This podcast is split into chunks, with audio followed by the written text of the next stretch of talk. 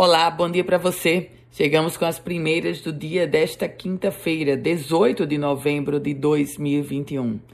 Começo trazendo informações sobre polícia, porque a Divisão Especializada em Homicídios e Proteção à Pessoa investiga a participação de três adolescentes na morte do gerente da farmácia Pague Menos, André Damásio de Miranda, de 50 anos.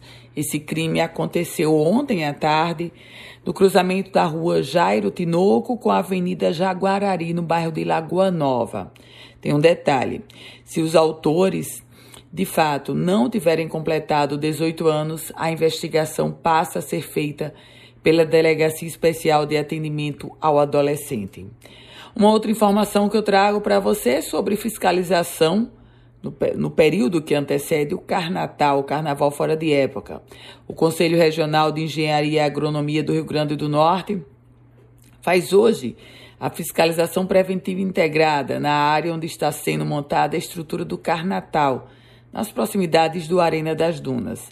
Essa ação conta ainda com a CEMURB, a Secretaria de Meio Ambiente e Urbanismo, e o Instituto Brasileiro de Avaliações e Perícias de Engenharia. Falando agora sobre capacidade de geração de energia alternativa, energia eólica.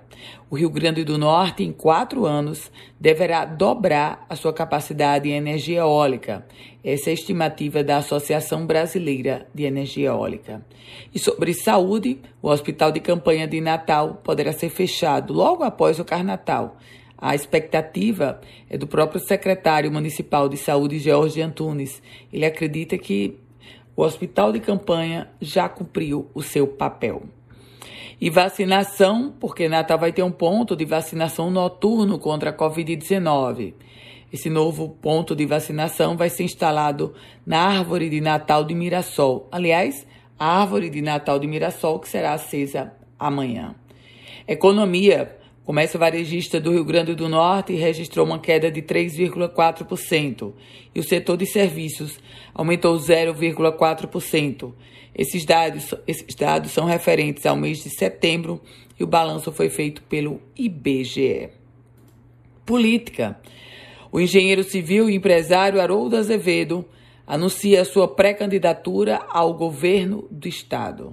Nas palavras de Haroldo Azevedo, o Rio Grande do Norte precisa de um choque de gestão e Haroldo agora já afirmou que está decidido a ser pré-candidato ao governo do Rio Grande do Norte. Com as primeiras do dia, Ana Ruth Dantas. A você, um ótimo dia. Aliás, quer receber um boletim semelhante a esse diariamente? Então você vai fazer assim: vai mandar uma mensagem agora para o meu WhatsApp 987 16 8787.